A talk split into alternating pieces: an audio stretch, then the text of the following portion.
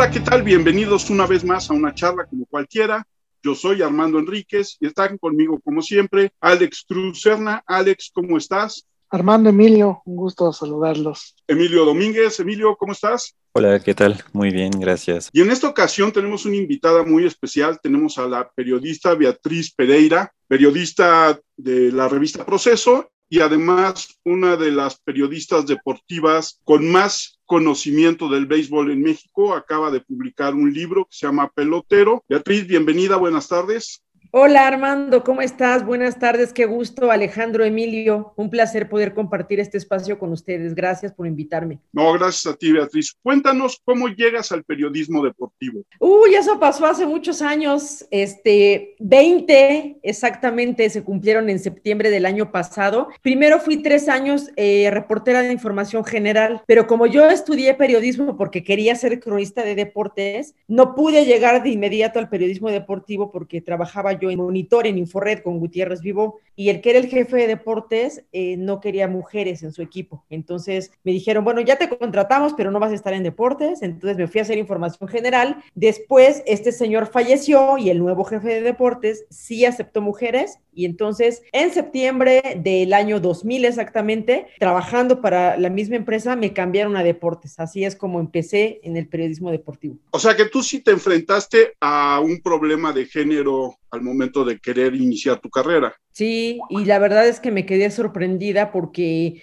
a ver, si bien no había tantas mujeres en ese entonces cubriendo deportes, sí ya había, o sea, en la jornada, por ejemplo, ya estaba Marlene Santos, Roselia Villanueva, estaban las hermanas Recendis, ¿no? En el esto y en la afición, había ya varias reporteras que estaban en medios impresos y también recuerdo a Mara Montero en Televisa, entonces a mí me parecía como lo más natural, pues si me contratan en una estación de radio yo quiero cubrir deportes, pero sí me enfrenté a esa respuesta, ¿no? Cuando me dijeron, fíjate que Miguel Aguirre Castellanos no le gustan las mujeres, entonces aquí las mujeres no cubren deportes. Después falleció él, Ricardo Torres se quedó en su lugar y Ricardo Torres contrató a Gabriela Morales Casas, que era una reportera joven, que ya se había ido a estudiar a España, había estado cubriendo fútbol en España, entonces Gabriela es, digamos, la que abre la puerta ahí, y cuando estaba Gabriela ahí dije, yo también, ¿no? Pónganme atención, pero ya estaba yo muy metida en la parte política, ¿no? Ya andaba yo cubriendo el Senado, la Cámara de Diputados, el gobierno de la Ciudad de México, la Asamblea, campañas políticas, incluso me tocó la de la Bastida, la de López Obrador para jefe de gobierno, de tal suerte que un día, fíjate, me toca hacer la guardia de fin de semana y era el maratón de la Ciudad de México. Entonces, el equipo de deportes sale a cubrir el maratón y como yo tenía la guardia, la instrucción que recibimos los reporteros que teníamos la guardia es, tienen que apoyar a sus compañeros de deportes. Entonces, no, hombre, pues mi mero mole. Estela Libera era la subdirectora de información, ella escuchó con qué facilidad yo tenía intervenciones en los espacios deportivos para hablar del maratón. Y entonces ella comentó, o sea, ¿por qué ella sabe de deportes? y un productor le dijo, ay, ¿no te sabes su triste historia? Que ella llegó aquí queriendo ser reportera de deportes, le dijeron que no. Estela fue y le dijo al señor Gutiérrez, oiga, ¿usted sabe que pasó esto con Beatriz? No lo sabía. Bueno, yo le pido que la cambiemos a deportes. Si ella quiso estudiar periodismo por ser reportera de deportes, cambiémoslo. Me hicieron la oferta, Gutiérrez incluso dijo, bueno, pero si no le sabe se va a ir, ¿eh? Y pues la verdad no le supe mucho al principio, luego aprendí y estuve ahí ya poquito tiempo, fíjate, en diciembre de ese año yo salí de monitor y luego ya llegué al Canal 40 con Broso y con Jorge Camacho, luego y casi de inmediato, unos meses después a la revista Proceso y ya anidé, hice nido en el periodismo deportivo. ¿Y el béisbol es tu gran amor dentro de los deportes? Uy, sí, eso te puedo decir, lo traigo en la sangre. Mi familia es yucateca, eh, súper beisboleros. Este, mi papá jugaba béisbol semiprofesional y amateur. Entonces, cuando yo estaba chiquita, él me llevaba eh, al Parque del Seguro Social a ver los juegos. Yo lo acompañaba a los juegos que él tenía. Jugaba aquí en la Magdalena Michuca en los campos. Íbamos pues toda mi familia. Yo veía a mi papá a veces cuando salía vestido de pelotero ya se iba a jugar. Cuando regresaba de pelotero ya todo cochino. Eh, mi casa estaba llena de arcilla por todos lados, las maletas, las pelotas los bats, los spikes.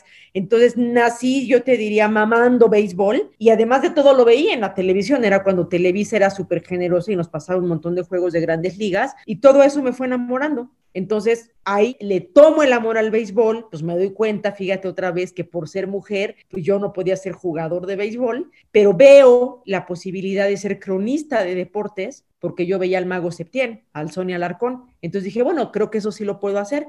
Por eso estudié periodismo, según yo, porque iba a ser cronista de deportes, y tampoco fui cronista de deportes.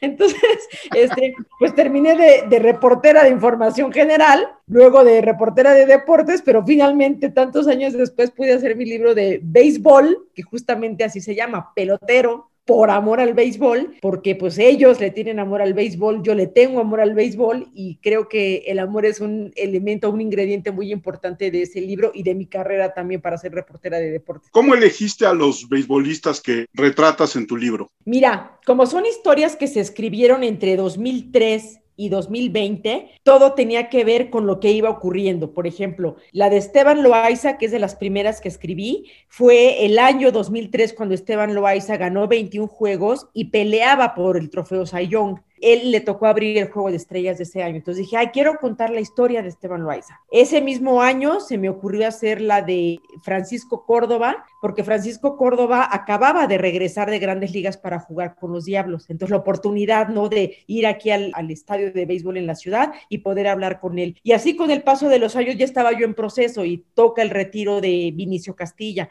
Entonces pido a proceso que me manden a Colorado a ver el adiós de Vinicio. En 2006, eh, Fernando Valenzuela seguía jugando en la Liga del Pacífico. Pido que me manden a Mexicali a ver este un juego de Fernando, entrevistarlo y me toca, por gracia de Dios, que sea su último juego. Entonces me toca consignar el retiro de Fernando.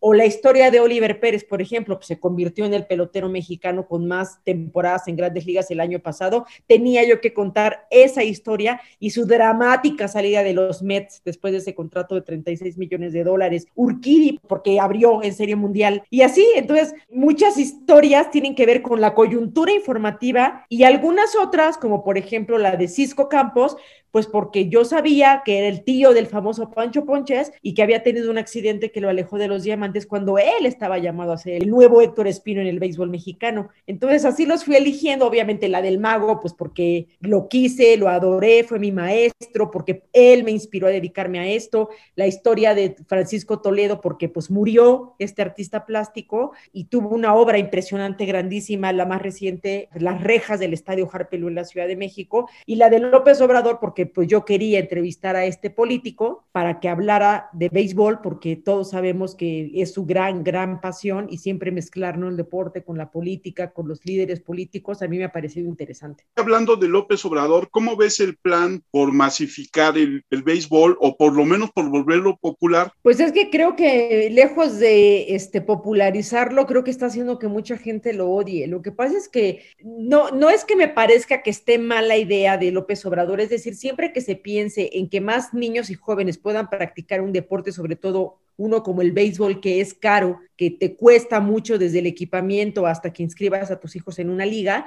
eso no me parece mal y nunca lo voy a ver mal. Lo que me parece mal es que sea un proyecto que no tiene una estructura en el gobierno y al no tener esa estructura no hay una dispersión correcta y justa de los recursos. Entonces, una cosa es lo que pongas en un papel o verbalmente estés diciendo que va a ocurrir y otra la que en la realidad se pueda hacer porque tu política pública está mal hecha. Entonces, probéis el proyecto del presidente empezó con que es para que haya más jugadores en grandes ligas. Y creo que pues ahí es un poco no saber, porque llevar jugadores a grandes ligas no dura seis años lo que dura un sexenio, no toma muchísimo más tiempo.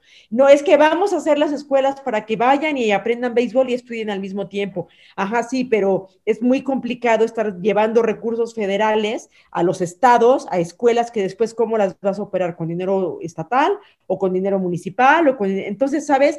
Está mal hecho. Entonces, al estar mal hecho, lo que a la conclusión a la que llegas es a que el dinero se está dilapidando, lo poco mucho que estén gastando, porque ni siquiera tienen en cuenta la manera de cómo sacar el dinero porque otra vez no tiene estructura. Entonces, no me parecía mala la idea de lo que quería hacer López Obrador, pero ya a la hora de quererlo convertir en política pública, lo hicieron mal y creo que los resultados que vamos a tener van a estar mal. ¿Qué fue conocer a Julio Scherer el proceso? Y además tocar temas coyunturales que pues sí a veces calan en lo hondo, ¿no? Hace poco platicábamos de la investigación que hiciste del estadio de Mazatlán, o sea, primero lo de Julio Scherer y después tocar esos temas coyunturales de todos los deportes a veces, que tú lo pues, haces. Mira, lo de Julio Scherer obviamente fue maravilloso, no solo porque él fue un extraordinario periodista mexicano, ¿no? O sea, yo lo contaría entre los dos mejores periodistas mexicanos, ¿no? Y porque además como persona era un ser humano extraordinario y maravilloso, siempre muy generoso conmigo, me cuestionó mis textos cuando me los tenía que cuestionar y me aplaudió otros cuando me los tenía que aplaudir, y sobre todo porque él como también un fanático al béisbol, él me inspiró, o sea, regresando al tema del libro, él fue el que me sembró en la cabeza la idea de que yo tenía que hacer un libro sobre béisbol. Y yo siempre le dije que no, que no lo quería hacer, que yo no confiaba en eso, pero al final de cuentas, bueno, pues creo que sí me tardé, me ganó el tiempo, me hubiera encantado hacer el libro cuando don Julio todavía vivía y podérselo poner en las manos, ¿no? Como él muchas veces de manera muy generosa me regaló sus libros y me los puso en las manos, ¿no? Y lo otro, pues es, es complicado Alex, porque en proceso somos dos reporteros y tenemos que hacer investigaciones que suelen tomar muchas semanas, muchos meses a veces, sobre todos los temas de todos los deportes.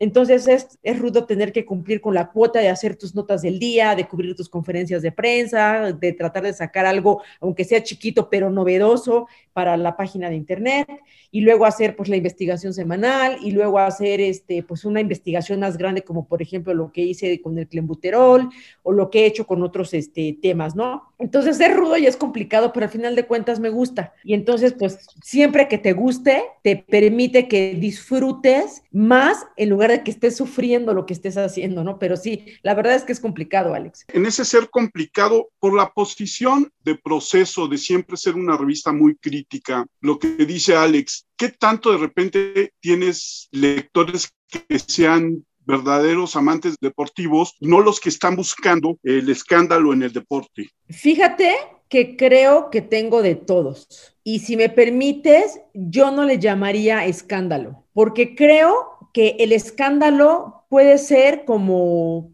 no sé, que digas, los jugadores de la Chivas se fueron de fiestas y este, los encontraron borrachos y llegaron a entrenar borrachos. Creo que eso es escandaloso, eso no es una investigación. Y, y, creo que yo los temas que he tratado de hacer es justamente bien trabajados y bien reporteados. Y si digamos después la gente les quiere decir, ay, es que esto es escandaloso, pues no me encanta, pero creo que la idea no es entregar productos escandalosos, sino productos bien hechos, bien investigados y bien reporteados que saquen a la luz información que alguien no quiere que se sepa, porque al final de cuentas esa es la esencia del periodismo, deportivo o de cualquier ámbito, ¿no? Nosotros en el deporte tenemos, digamos, el privilegio de que, bueno, los deportes son bonitos, son entretenidos, nos dan para información que puede ser eh, muy inspiradora y bonita, como que un equipo gane un título, que tengas un Michael Phelps ganando un montón de medallas olímpicas y todo eso es bonito y precioso y ahí está, se, se consigna y se habla de eso. Pero también creo que es indivisible la parte en donde los periodistas de deportes tenemos que hablar y abordar los temas que ocurren afuera de la cancha, porque muchas veces lo que ocurre en una cancha se explica en función de lo que ocurre afuera. Entonces, eso es lo que yo he querido hacer, ¿no? Como tratar de no solamente quedarme en, en la punta del iceberg, sino enseñarle a mis lectores, ya sea eh, que les interesen los deportes porque son fanáticos o les interesen como un fenómeno social, político o económico, o porque son lectores de proceso y de repente ven un tema que dicen, bueno, a mí no me gustan los deportes, pero me interesa leer esto. He tratado de hacer ese tipo de piezas periodísticas para que al que le guste o al que no le gusten los deportes, le interesen o no les interesen,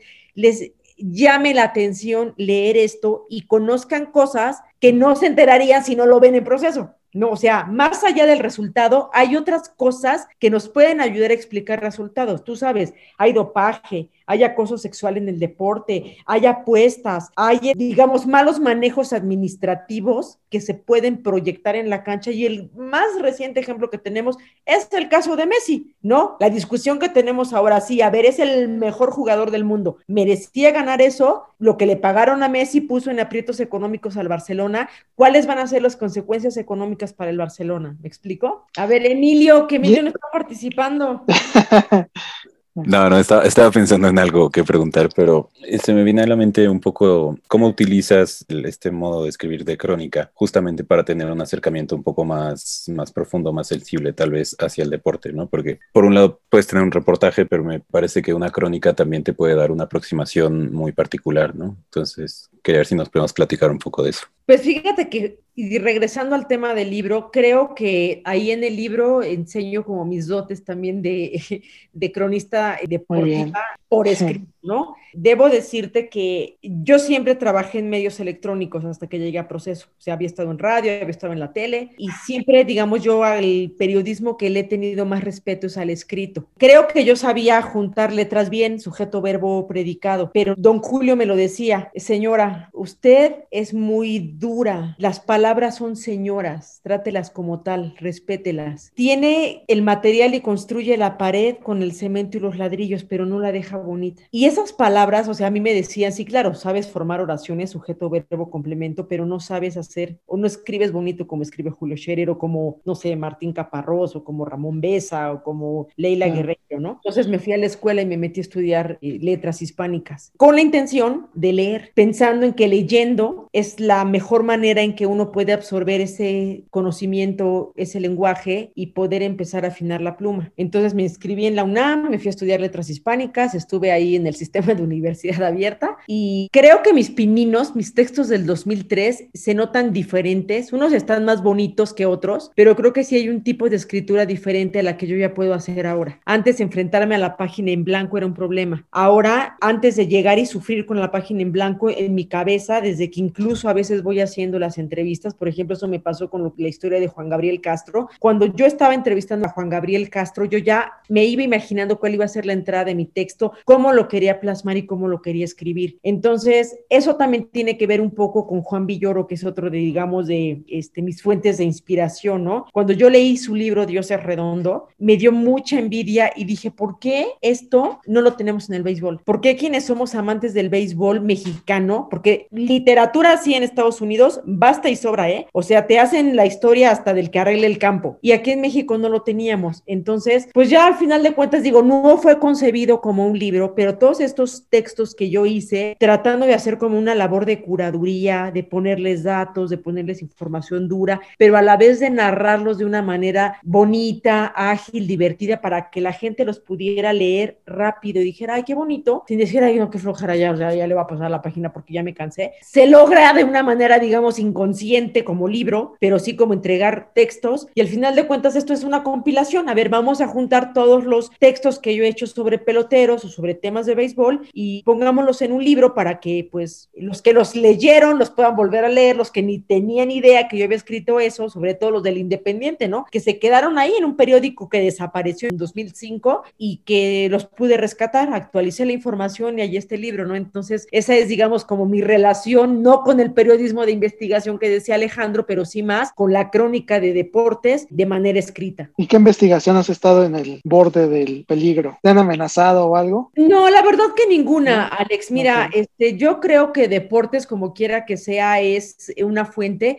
que no tiene las dificultades ni las complicaciones de quienes, no sé, cubren narcotráfico o están en la parte, digamos, de la corrupción política en los estados. Por ejemplo, yo ahí sí te diría, ¿no? Los compañeros que están en los estados creo que son los más vulnerables, los que cubren narco, o sea, digamos, los que ya pisan, digamos, unos callos de un calibre tan grueso que se ponen en verdadero riesgo, ¿no? Obviamente yo, pues, no le caigo bien a la gente, pues no me acreditan para ciertos eventos, no me contestan llamadas, no me dan entrevistas, o sea, siempre es así como que hay la malquerida, pero pues al final de cuentas yo he encontrado, digamos, la manera de poder investigar eh, sin la necesidad de que pues alguien me conteste el teléfono o sin la necesidad de que alguien me acredite para ir a cubrir alguna competencia, ¿no? En el sentido de tu labor como periodista deportiva que nace de tu amor por el béisbol, ¿en el camino te has enamorado de algún otro deporte? Uy, no, a ver, de todos, ¿no, Armando? Yo te hablo del béisbol porque es así mi fascinación, pero cuando yo te digo que yo quería ser cronista deportiva, yo pensaba en que yo quería narrar juegos de béisbol y los de la NFL. Soy una fanática empedernida del fútbol americano, me fascina. Te puedo decir que los Juegos Olímpicos lo mismo, o sea, yo los primeros Juegos Olímpicos de los que tengo memoria que ya sí vi, los de Moscú 80 cuatro años antes, pues era yo una bebé, pero pues dice mi mamá que ellos veían los Juegos Olímpicos y a mí me ponían frente a la tele y yo me estaba echando los Juegos Olímpicos.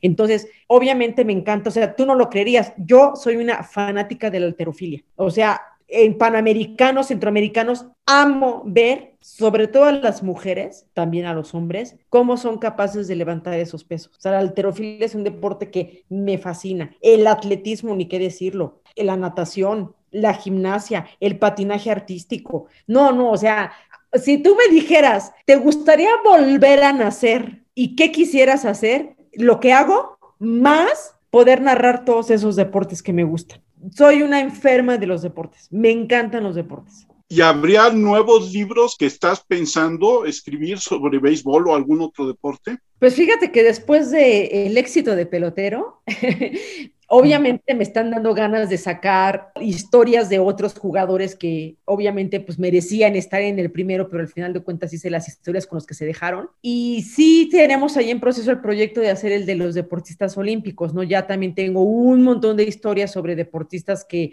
han o no ganado medalla, pero que han ido a Juegos Olímpicos. Entonces espero este, ya tener tiempo de poderme a trabajar en eso para que dé tiempo de sacarlo en este mismo año, ¿no? Entonces creo que ese sería, digamos, el proyecto más tangible en, ese, en este momento. ¿Cómo ves los espacios justamente para este tipo de, de periodismo un poquito más tirándole a la crónica ahorita? Ay, pues mira, entre la era del clic y de que ya podemos, digamos, en tiempo real saber cómo va el juego o el partido de lo que quieras y de incluso este, ver las entrevistas, las conferencias de prensa ahí en vivo en tu celular, ya no digas en la televisión, tu celular, te conectas al canal del Manchester United, de quien sea, ya quien se quiere esperar, digamos, a leer la crónica al día siguiente, ¿no? En algo impreso. O sea, eso ya, digamos, yo te diría, la información ya sea gusano. Pero sí creo en que, por ejemplo, este tipo de historias como las que yo hice en pelotero están vigentes siempre. O sea, no importa que tú agarres el libro dentro de 10 años o dentro de 20 años, vas a poder tener al menos, digamos, una fotografía de ese tiempo, de lo que ocurría en ese tiempo. Me gustó mucho cuando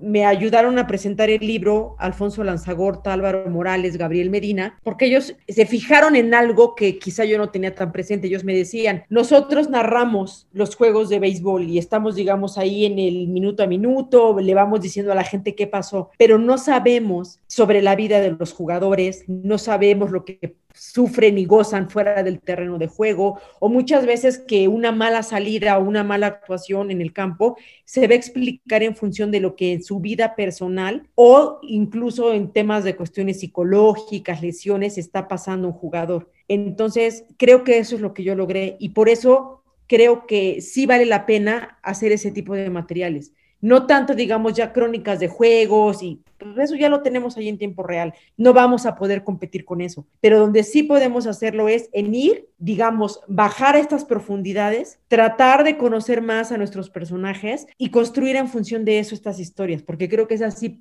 eh, permanecen en el tiempo y eso es algo que me gusta mucho. Por último, ¿quién es tu atleta favorito en la historia? Ay, tengo muchos y luego otros que me han decepcionado, ¿no? De México te podría decir Fernando Valenzuela, pues es un señor que marcó mi vida, este, es un parteaguas. Yo vi a Fernando Valenzuela y por él yo dije, yo quiero estar aquí en el béisbol y metida en esto y me voy a dedicar el resto de mi vida, ¿no? Él yo te diría que es como, digamos, mi gran personaje, pero bueno, si volteamos un poco al mundo, Simone Biles, este, la gimnasta de Estados Unidos, me parece una deportista maravillosa. Te podría decir incluso Usain Bolt, es maravilloso ver eh, la manera como corre. Espero que nunca sepamos que se dopó, que hizo trampa, porque sería muy decepcionante. Yo era, por ejemplo, una gran admiradora de Ben Johnson, ¿no? Y del propio Carl Lewis.